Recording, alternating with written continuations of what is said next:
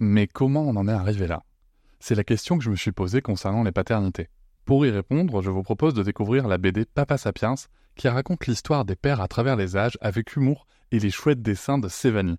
Elle va paraître le 6 juin prochain. Vous pouvez la précommander dès maintenant et avoir un cadeau idéal pour la fête des pères. Alors rendez-vous dans votre librairie préférée ou dans les liens en description de l'épisode ou sur mes réseaux sociaux. Avec quelqu'un qui a dit que je peux pas jouer aux poupées et après j'ai. Bienvenue sur Papatriarcat, le podcast qui réfléchit la parentalité au XXIe siècle en essayant de l'affranchir du modèle patriarcal.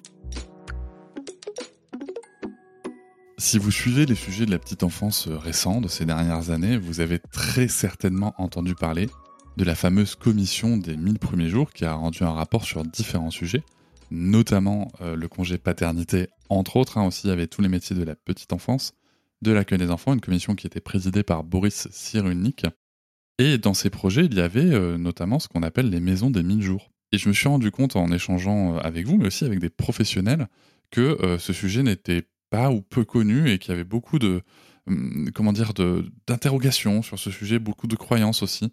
Et, c'est justement ce à quoi on va essayer de répondre aujourd'hui, bien sûr, d'abord en, expliquant ce qu'est le concept de la maison des, des 1000 jours, quelles sont les missions principales de, ces, établissements, de ces structures en tout cas? Quels sont les enjeux qu'il y a derrière? C'est quoi la différence finalement entre la maison des mille-jours, la PMI, euh, les LAEP, euh, voilà, enfin tout ça? Est-ce que c'est pas trop? Est-ce que que c'est pas juste un truc qu'on rajoute comme ça? Et comment ça se passe quand on veut en monter une? Quels sont les retours d'expérience qu'on peut avoir euh, sur le sujet? Et pour en parler, j'ai avec moi des experts du sujet, à commencer par Nathalie Casso-Vicarini, qui est fondatrice et déléguée générale de l'association Ensemble pour la petite enfance. Elle était membre de la commission des 1000 premiers jours elle est éducatrice de jeunes enfants, universitaire en sciences de l'éducation. Avec elle, il y a Coralie Servant, elle est médecin généraliste à La Rochelle, elle est aussi médecin de crèche, elle a différentes formations complémentaires euh, autour de la petite enfance. Et elle fait aussi partie de la structure Étoile des familles qui travaille sur l'implantation de la maison des 1000 jours à La Rochelle. Autour de la table aussi Ingrid Bergeau, éducatrice de jeunes enfants de formation. Elle est cofondatrice du réseau de crèche Girondin éponyme peu Prime Enfance, un réseau euh, de l'économie sociale et solidaire qui laisse la part belle aux parents et qui a travaillé sur l'implantation, elle aussi, de maisons des 1000 jours. Merci beaucoup euh, à, ces trois invités pour leur présence et, la possibilité de répondre à, toutes euh, nos questions. J'en profite aussi pour vous informer qu'autour de la sortie de cet épisode, il y a la sortie d'un livre coécrit par Nathalie Casso-Vicarini, Boris Cyrulnik Antoine Guedné et Isabelle Filiosa. C'est un livre qui est édité par le Cherche Midi, qui raconte les dessous du tournage à la MMJ euh, d'Arras du documentaire Les 1000 premiers jours, là où tout commence. Voilà, si vous voulez creuser un petit peu le sujet, il comprendra un système de, de QR code permettant d'accéder à des ressources numériques mises à disposition par Ensemble pour la petite enfance et donc euh, potentiellement cet épisode. On se retrouve tout de suite avec nos invités pour répondre à nos questions donc sur, sur ce qu'est la maison des 1000 jours. Et on va commencer tout de suite avec cette première question. En fait, c'est quoi le concept de la maison des 1000 jours? Je vous souhaite une très bonne écoute. Euh, le concept de la maison des 1000 jours, il est né dans d'autres pays. Il existe déjà dans une mise en œuvre en Australie depuis euh, plus de 20 ans. En Norvège, alors pour les papas et pour les mamans, mais pas ensemble. Euh, au Québec aussi et en France, euh, il y a une, page qui est consacrée à ce dispositif dans le rapport des 1000 premiers jours. Donc j'ai fait cette proposition à, la commission et c'est aujourd'hui une mise en œuvre qui est importante euh, du rapport puisque ces maisons, elles rassemblent en fait dès l'entretien prénatal précoce 10 parents qui vont donner naissance à leur bébé en même temps, qui se connaissent avant donc la naissance, et qui se regroupent dans un lieu qui existe déjà. Une PMI, un centre social, une crèche ouverte le samedi matin, comme l'expliquera Ingrid, et euh, dans d'autres lieux. Donc, ça n'est pas nécessaire de construire un lieu, mais c'est un endroit neutre qui n'est ni euh, issu de la santé, ni un lieu social, ni un lieu éducatif, mais tout ça à la fois, et en même temps euh, tout à fait euh, à disposition de chacun. Les familles viennent et se rencontrent pendant toute une année ensemble avec leur bébé au centre du cercle. On part de l'observation des bébés et euh, on discute. C'est sur le mode conversationnel des préoccupations du moment.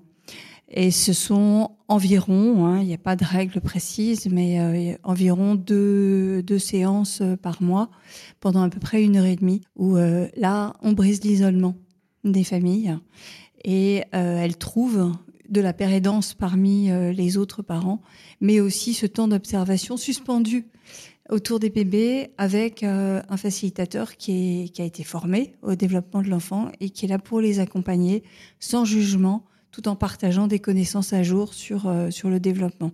Le concept euh, a donné lieu à vraiment une, une action qui est très préventive et qui est un maillon de la prévention, de la chaîne de la prévention précoce, dont aujourd'hui on mesure les impacts et qui fait l'objet de quatre recherches en France. Euh, c'est vraiment très important parce que euh, on sait à quel point le bénéfice d'être ensemble pour traverser cette période très délicate et en même temps très prometteuse et très sensible, euh, qui est la plus sensible de la vie de tout individu, doit être vécu ensemble. Boris Cyrulnik dit toujours il faut 6 à 8 personnes dans ce village autour d'un parent pour qu'il se sente en capacité d'accompagner dans les meilleures conditions son bébé la maison des mille premiers jours permet de, constituer un petit peu ce village, c'est ça? Exactement. Il y a des familles qui nous disent, mais ici c'est ma maison. Même des familles allophones. Alors les groupes sont gratuits. C'est la grande mixité est une richesse extraordinaire pour euh, pour les familles et pour les bébés et le facilitateur bien sûr. Et ça permet ce voyage au long cours ensemble parce que euh, y a de l'entraide qui se met en place comme une sorte de compagnonnage.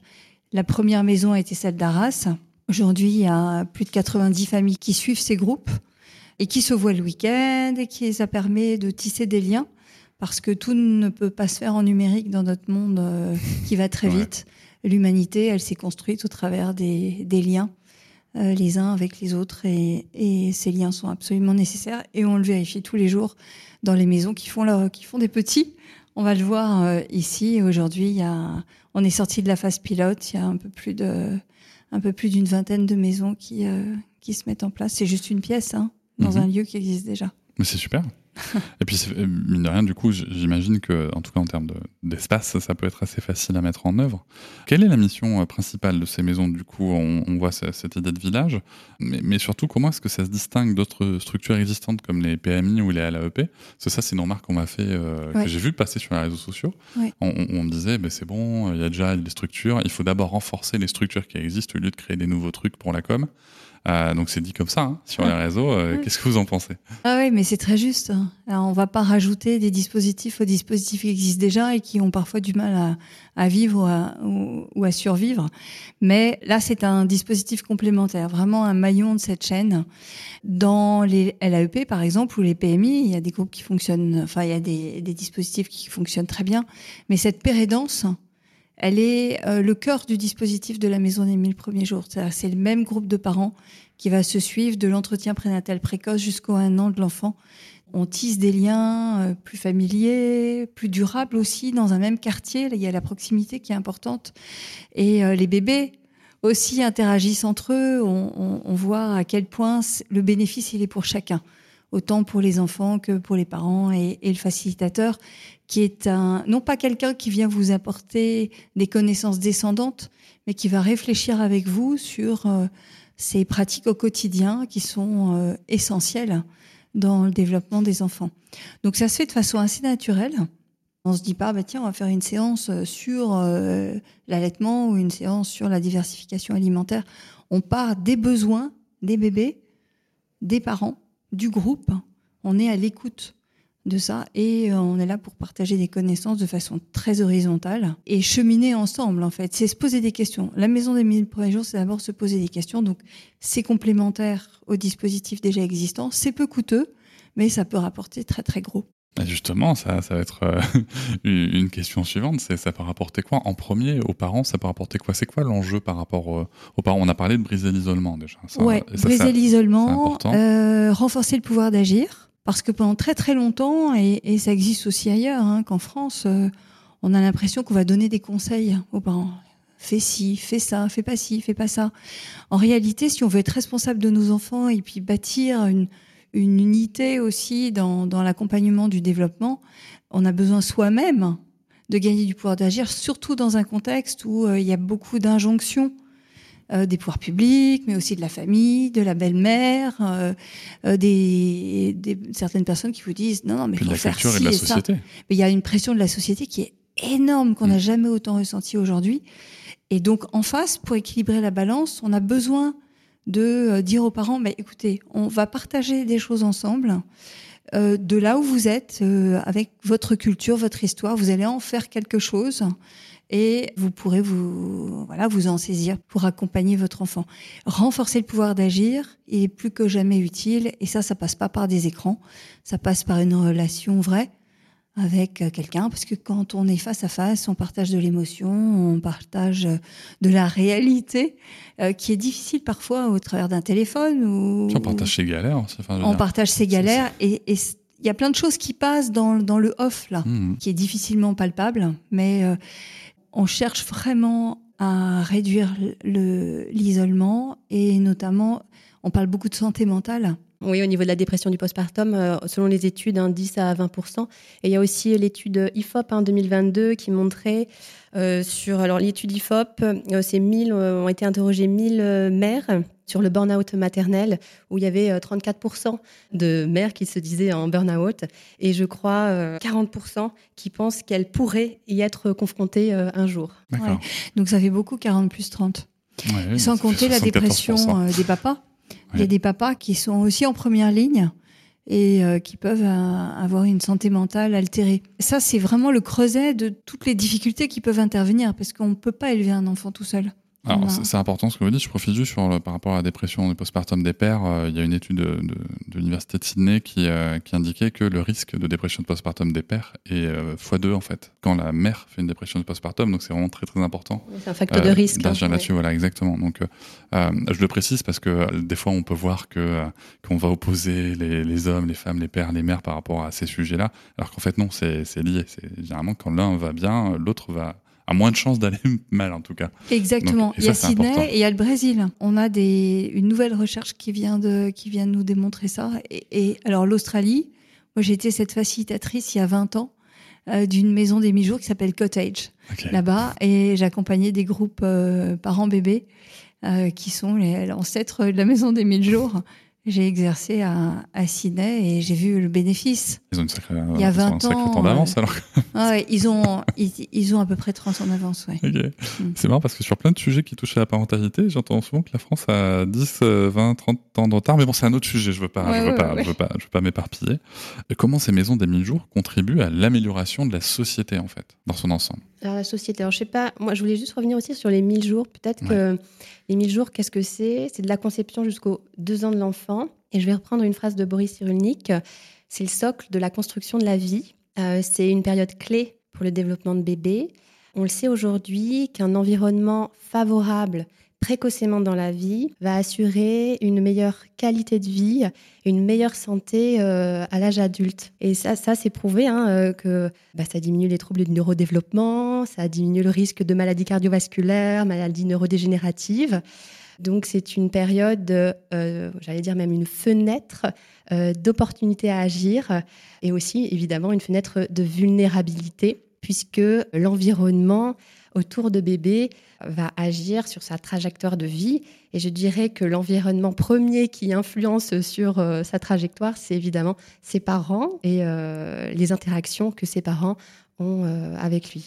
J'ai forcément une réaction qu'on voit souvent sur les réseaux sociaux et, que je vais, je vais vous donner comme ça de but en blanc, c'est est-ce que vous êtes en train de dire aux parents que euh, s'ils foirent les 1000 premiers jours de leur enfant, la vie de leur enfant est foutue? Non.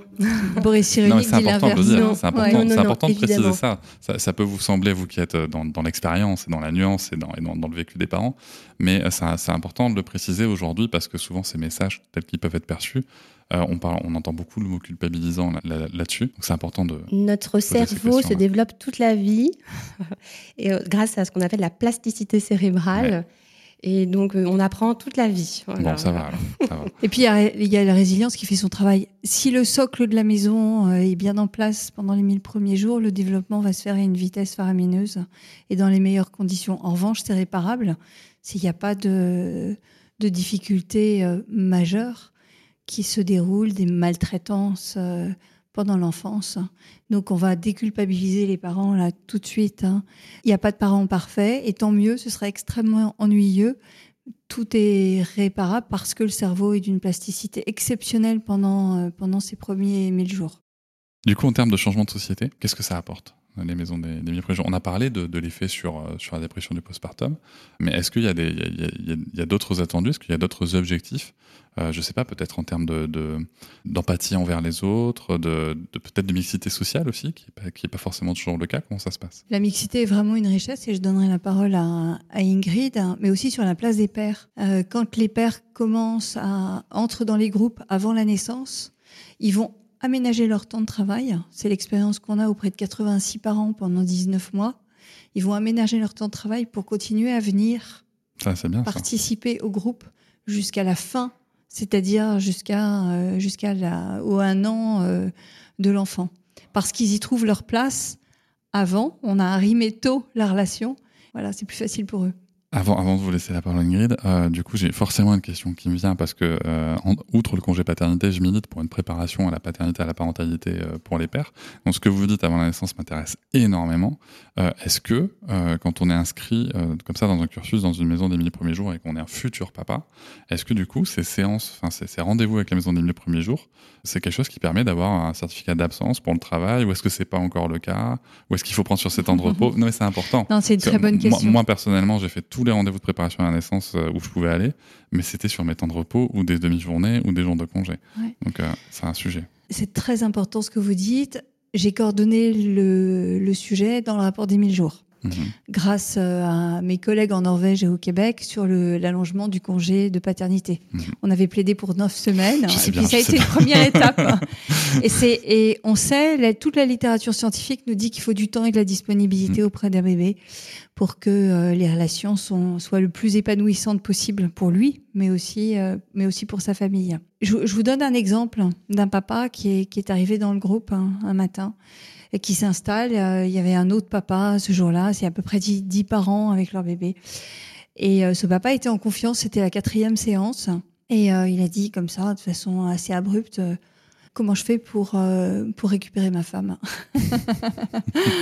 Et là, tout le monde s'est dit, oh là là, mais quelle bonne question Parce que peut-être euh, les autres n'osaient pas. Et, et, ce bébé était dans, dans, une, euh, dans une forme de symbiose avec sa maman, évidemment. La, maman, c'était très certainement quelque chose qui était un besoin chez elle et, et qui n'est pas forcément très favorable au développement de son bébé. Et on a pu parler de la place du papa, des besoins de chacun et, euh, et aussi surtout euh, du, des besoins de développement du, du, bébé qui va à un moment donné euh, explorer le monde s'il est bien attaché, si son attachement est, est sécure. Donc, donc les pères y voient un, un bénéfice certain et le Covid a changé la donne avec les aménagements de temps de travail, avec le télétravail. Mmh et on se rend compte à quel point ça a été facilité euh, c'est vraiment un observatoire de la société, ces maisons des mille premiers jours, à quel point le télétravail a facilité aussi la possibilité aux papas, aux mamans qui travaillent de poursuivre leur participation dans, dans les groupes. C'est leur souhait, elles y trouvent bah, la communauté qui les attend. Et il y a un chiffre qui est absolument extraordinaire. On n'a jamais demandé aux familles, à ces 86 familles pendant 19 fois, on leur a pas demandé de nous dire quand elles n'étaient pas là quand elle pouvait pas venir parce que le bébé était malade, par exemple. Et en fait, il y a eu 2% d'absentéisme. C'est-à-dire et à chaque fois, quand elle pouvait pas venir, elle nous disait, bah là, euh, cette fois-ci, ça va être compliqué. Et c'était de leur initiative parce que la confiance était là. There's never been a faster or easier way to start your weight loss journey than with PlushCare. PlushCare accepts most insurance plans and gives you online access to board-certified physicians who can prescribe FDA-approved weight loss medications like Wigovi and Zepbound for those who qualify. Take charge of your health and speak with a board-certified physician about a weight loss plan that's right for you. Get started today at plushcare.com slash weight loss. That's plushcare.com slash weight loss. plushcare.com slash weight loss. Parce que les liens étaient tissés et que ça, c'est plus fort que tout. C'est super. Euh, moi, je trouve ça très très intéressant que les pères puissent comme ça euh, aussi s'exprimer. C'est important que les mères le fassent, bien entendu, mais c'est important aussi que les pères puissent avoir accès à ça. Je retiens donc que, du coup, malgré euh, notre volonté politique sur ce sujet, c'est pas encore, en tout cas, pris en charge au niveau des absences des pères ces visites dans la maison des mille premiers jours. Mais ça pourrait. Mais ça pourrait. C'est une excellente idée. Ah, on, passe un message. Qu'on lance là ensemble. Hein. on, On, enverra l'épisode à nos, aux représentants au niveau du gouvernement. Du coup, Ingrid, vous vouliez intervenir Je voulais partager, vous, parliez de l'impact des maisons en fait dans la mhm. sur la société. Donc là, sur Bordeaux, on initie un, un, espace, on va dire, de 1000 premiers jours dans une crèche le samedi matin qui va démarrer fin du mois de septembre en lien avec la ville de, Bordeaux, en partant avec la ville de Bordeaux, en fait, dans le cadre de la la politique des 1000 premiers jours et et d'une poursuite de la politique de la ville aussi en fait euh, sur l'ouverture des lieux en fait petite enfance et parentalité le samedi matin.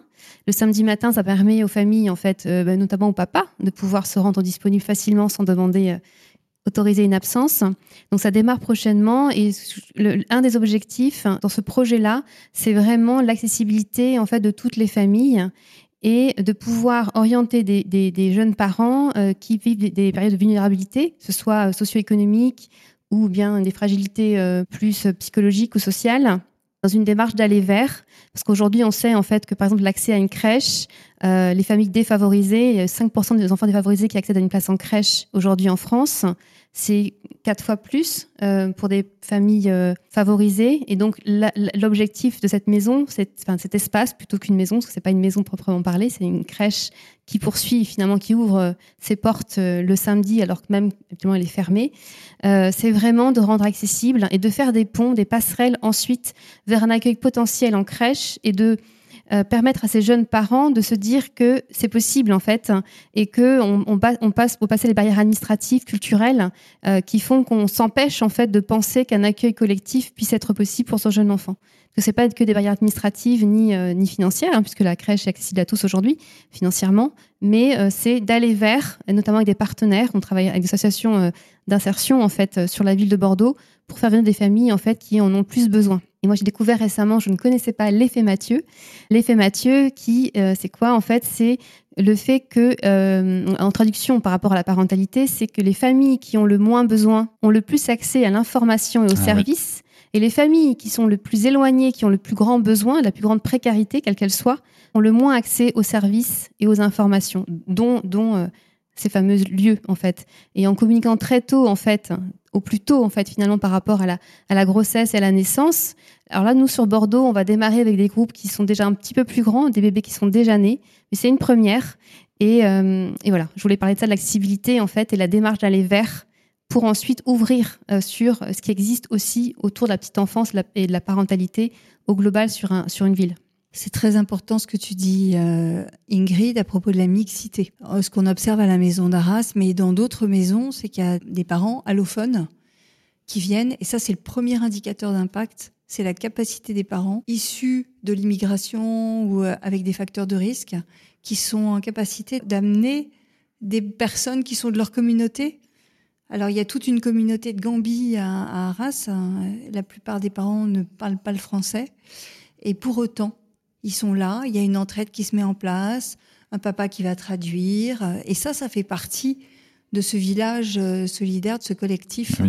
Un des, grands enseignements euh, dans les impacts qu'on relève, bien entendu, c'est que euh, la mixité est une, une richesse et qu'elle est durable parce que ça fait naître d'autres solidarités autour de la maison et autour du village parce que maintenant il y a ce collectif national qui se met en place Chacun fait sa maison des mi-jours en fonction des besoins sur son territoire, avec quelques prérequis évidemment de qualité et de durabilité qui sont nécessaires.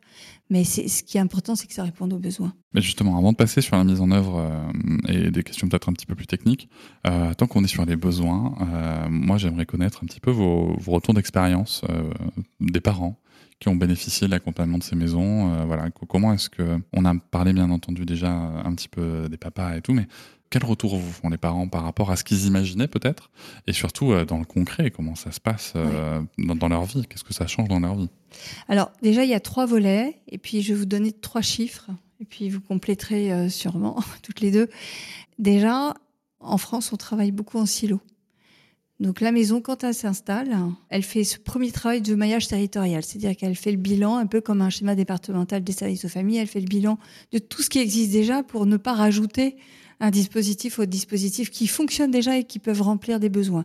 si le besoin est là, on va mettre en place une maison des mi-jours, mais au préalable, le facilitateur qui a été formé, et ça c'est le deuxième volet, qui est formé au développement de l'enfant à la lumière des dernières connaissances scientifiques notamment en neurosciences épigénétiques, l'impact de l'environnement sur le développement. À ce moment-là, euh, voilà, le professionnel est formé et a cette liste des services qui existent déjà. Donc, mine de rien, à certaines séances, on demande aux parents s'ils ont des besoins de contact et on invite la directrice du CAMS, euh, de la PMI, etc. à se présenter. Comme ça, si le besoin est émergent, le contact est déjà fait, mine de rien, et le, la, la, famille va pouvoir, euh, va pouvoir être orientée. Et puis le troisième volet, c'est récolter de l'impact. Et ça, c'est les trois chiffres que je vais vous donner, que j'ai en tête, parce que ça nous permet de faire ce tour de roue et d'aller ajuster le dispositif sur le, sur le territoire si on n'a pas suffisamment d'impact à un moment donné dans la vie des familles et sur le développement des bébés. Parce qu'on va relever trois types d'impact sur le développement de l'enfant, comment les bébés euh, avancent dans leur, euh, dans leur parcours, le pouvoir d'agir des parents et l'outillage des parents, et puis euh, le facilitateur qui est là pour accompagner le groupe. Est-ce que lui aussi, euh, il apprend autant hmm. euh, des autres euh, Donc trois chiffres. À Arras, sur ces 86 familles, il y avait 12% des mamans. Alors là, on n'a pas récolté de données sur la dépression paternelle encore. On va le faire cette année. Il y avait 12% des mamans qui étaient en dépression grave, vraiment santé mentale très très altérée. au bout de la quatrième séance, il y a qu'une maman sur les 12% qui a manifesté encore quelques signes de, de difficulté. Et les autres nous ont dit, maintenant je suis en confiance avec mon groupe, je, la pérédance fonctionne.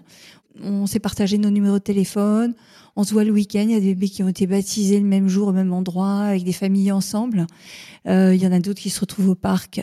L'idée, c'est d'être ensemble et qui ont, euh, se sont sentis suffisamment outillés pour être acteur, actrice vraiment de, de l'évolution de leur famille. Et puis, il y avait à peu près 10% des, des pères qui étaient présents euh, dans les groupes. Là, on arrive à peu près à 20%. C'est bien. Et 94%, euh, ça c'est le troisième chiffre que je voulais vous citer, 94% des familles déclarent, c'est du déclaratif, hein, en fin d'intervention à la fin de la première année, qu'elles ont ajusté leur pratique éducative à la lumière de ce qu'on s'est partagé pendant toute une année sur la prévention de la maltraitance, par exemple. Mine de rien, c'est des informations qui circulent dans le groupe et ça a un impact, on voit, puisque c'est accompagné par l'humain, ça a un impact euh, sur, euh, sur les pratiques euh, du quotidien dans, dans les familles. Sachant que plus on s'y prend tôt, plus c'est impactant mmh sur le devenir des enfants et des familles. Et euh, ce sont les, les sages-femmes libérales ou à la maternité qui nous adressent euh, toutes les familles dès l'entretien prénatal précoce. Donc on arrime le sujet très tôt dans leur vie. Il y a beaucoup de familles qui ont déjà de nombreux enfants, 4, 5, 6, mais à chaque fois c'est une aventure unique. Donc elles viennent euh, à la maison des jours. Alors maintenant, allons-y sur la partie euh, peut-être un petit peu plus technique, puisque euh, vu qu'en plus on, est avec des projets en cours, c'est là qu'on va, pouvoir se poser des, questions euh, pratiques. Comment ces maisons sont-elles financées et soutenues? Alors je dirais financées par un appel à projet euh, émanant de la CAF.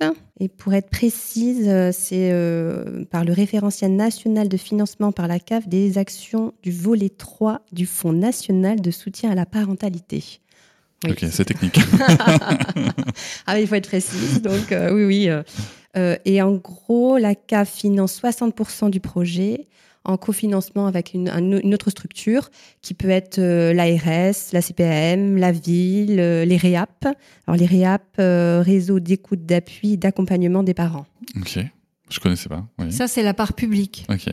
Et puis il y a la Fondation Ardian qui nous a confié des fonds et nous on fait du mécénat, c'est on redistribue ces fonds pour euh, accompagner les projets. Nous, l'association Ensemble pour la petite enfance ne conduit pas euh, directement des projets sur les territoires, mais accompagne des porteurs de projets et euh, apporte du mécénat pour voilà monter une maison des mille jours dans l'ingénierie de projet, mais aussi la formation du facilitateur avec un reste à charge qui est euh, donc financé euh, généralement par l'État ou par d'autres euh, ou par d'autres fondations. Donc on a une partie de fonds publics, encore heureux, sur, sur ces projets, et une partie de fonds privés via du mécénat et la fondation. D'accord.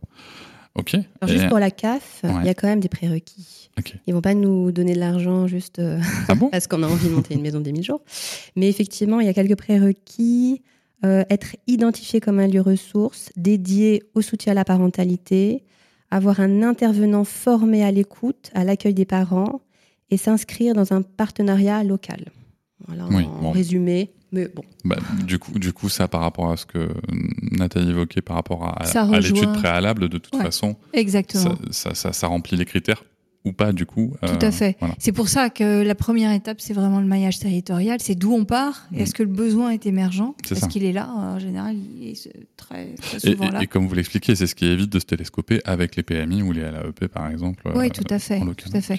Après, il y a des ARS, euh, des départements qui financent. Et puis là, en- dans l'appel à projet qu'on a lancé il y a à peu près dix jours, des maisons qui vont se créer en Afrique, et sur d'autres territoires qui ne seront pas financés de la même façon. Mais euh, puisque le besoin est là, et s'il n'est pas rempli, s'il n'est pas comblé, les maisons peuvent être un maillon qui, euh, accompagne euh, efficacement. C'est super. Je savais pas qu'il y avait une portée internationale du projet. Ok. vous non plus, visiblement, c'était pas prévu. Ah ben, là- là, c'est tout récent. hein. C'est c'est des dossiers qui sont arrivés il y a une semaine. C'est super. Ouais. Quels sont les défis auxquels vous êtes confrontés dans la mise en œuvre de ce projet-là, surtout sur les projets en cours euh, Comment, comment ça se passe? C'est euh, Et ben moi, j'allais dire convaincre les structures déjà existantes. Et ça, c'est pas Ouais. facile. Bah ouais, parce que surtout la PMI, hein, la protection maternelle infantile est indispensable pour euh, soutenir les familles. Mais je pense, en tout cas, moi, quand j'ai été voir la PMI donc de La Rochelle, je voyais d'un mauvais, un mauvais œil pardon, euh, le fait qu'on finance des maisons des mille jours alors que eux-mêmes n'ont pas assez de financement. Exactement, c'est ce qu'on évoquait tout à l'heure. Et ça, c'est un sujet parce qu'en plus, la PMI, elle a un rôle de régulateur par rapport aux crèches et tout. On a entendu parler des crèches il y a pas longtemps.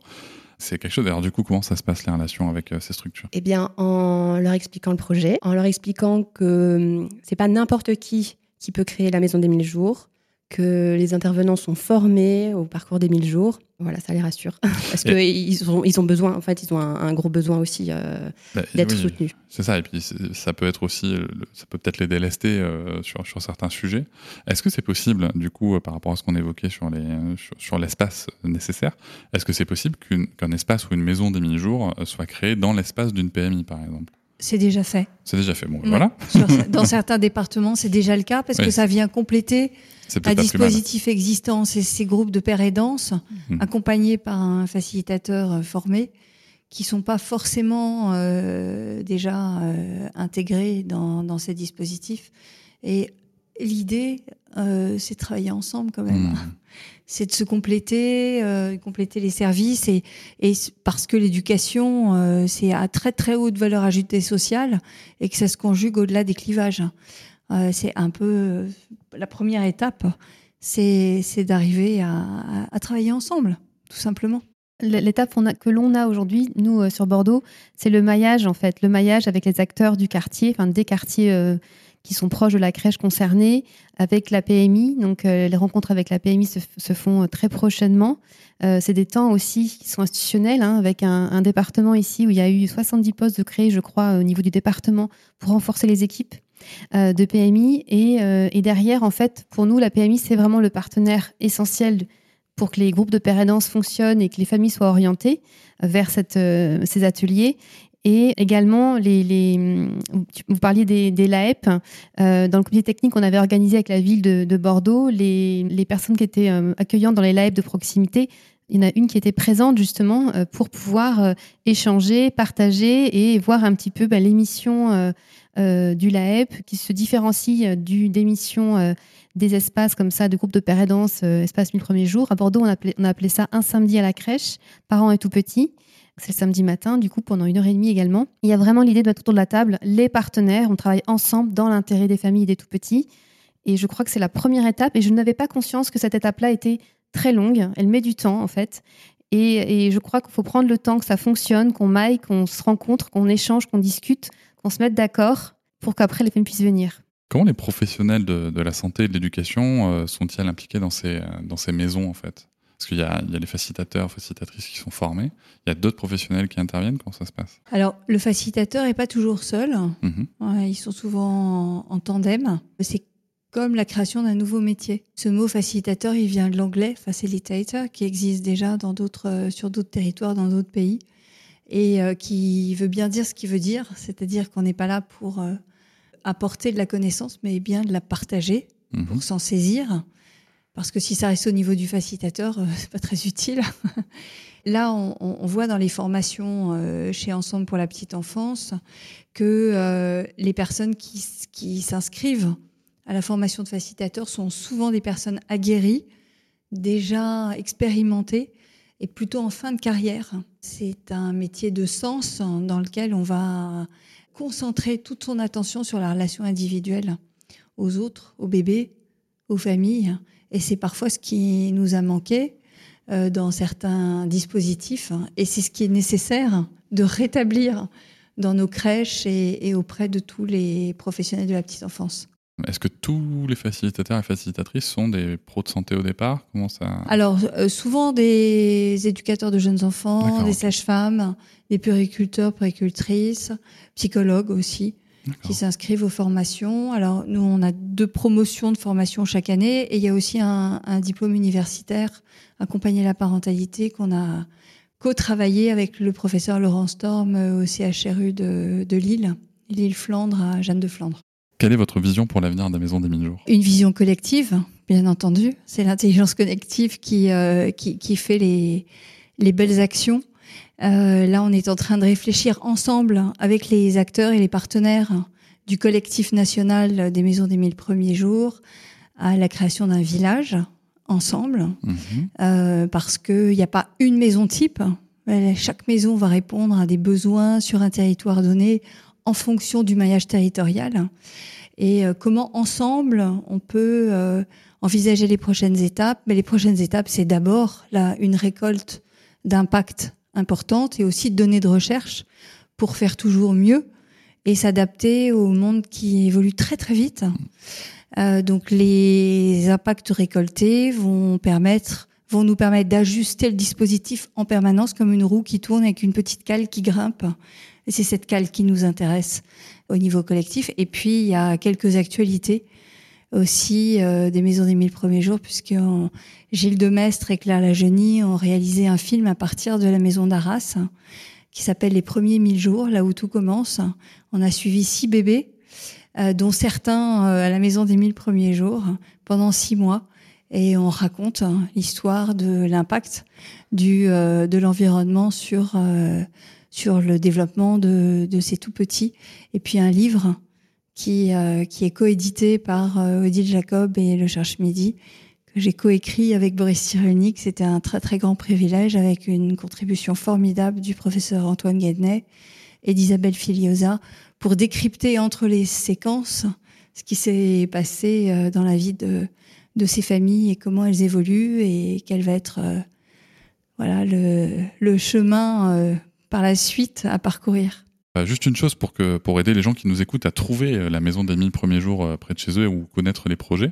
Il y a un site internet où on peut prendre ces informations? Pour l'instant, euh, c'est en, référence, on va mettre en, en ligne la cartographie des, de l'ensemble des maisons sur les territoires, alors dans l'Hexagone et ultramarin, euh, sur le site www.eduensemble.org. On mettra le lien en description de l'épisode. Pour finir, puisque vous êtes là, euh, toutes les trois, avec euh, toute votre expérience, avec euh, toute votre expertise, et que vous êtes écoutés par des parents, chacune, vous, je vous invite à prendre un temps là pour, pour vous adresser directement aux parents. Qu'est-ce que vous auriez envie de, de dire à tous ces parents qui nous écoutent? Continuez à vous émerveiller des potentiels de votre bébé, parce qu'on sait aujourd'hui que l'émerveillement a des effets bénéfiques sur la santé mentale, le bien-être, que nos bébés sont, on va dire, les rois, les champions de, de cet émerveillement. Donc, euh, continuez à vous émerveiller. Ouais, je suis complètement d'accord. Hein. Le plaisir partagé, c'est le marqueur le plus puissant de la résilience. Dès l'apparition du premier sourire volontaire social chez le bébé vers un mois et demi, deux mois. Et faites-vous confiance. Alors moi, j'avais en tête justement faites-vous confiance. Je crois qu'en fait, c'est important de pouvoir euh, s'écouter soi en tant que les parents de tout petits petits bébés, tous les petits nouveau-nés, de pas trop écouter ce qu'on vous raconte et, de croire vraiment, d'écouter son cœur et ses tripes. Et si vous voulez porter votre bébé et qu'il dorme sur vous et que non, il sera pas capricieux, il sera pas ceci, il sera pas cela. Faites-vous confiance, écoutez-vous vous et, euh, et oublions un petit peu les, toutes les injonctions euh, sociales d'être un très bon parent. Merci beaucoup à toutes les trois. Je vous remercie de m'avoir écouté. Je vous invite à vous abonner au podcast sur votre plateforme préférée et à me retrouver sur Instagram, TikTok, Facebook et sur le blog papatriarca.fr. À bientôt! Música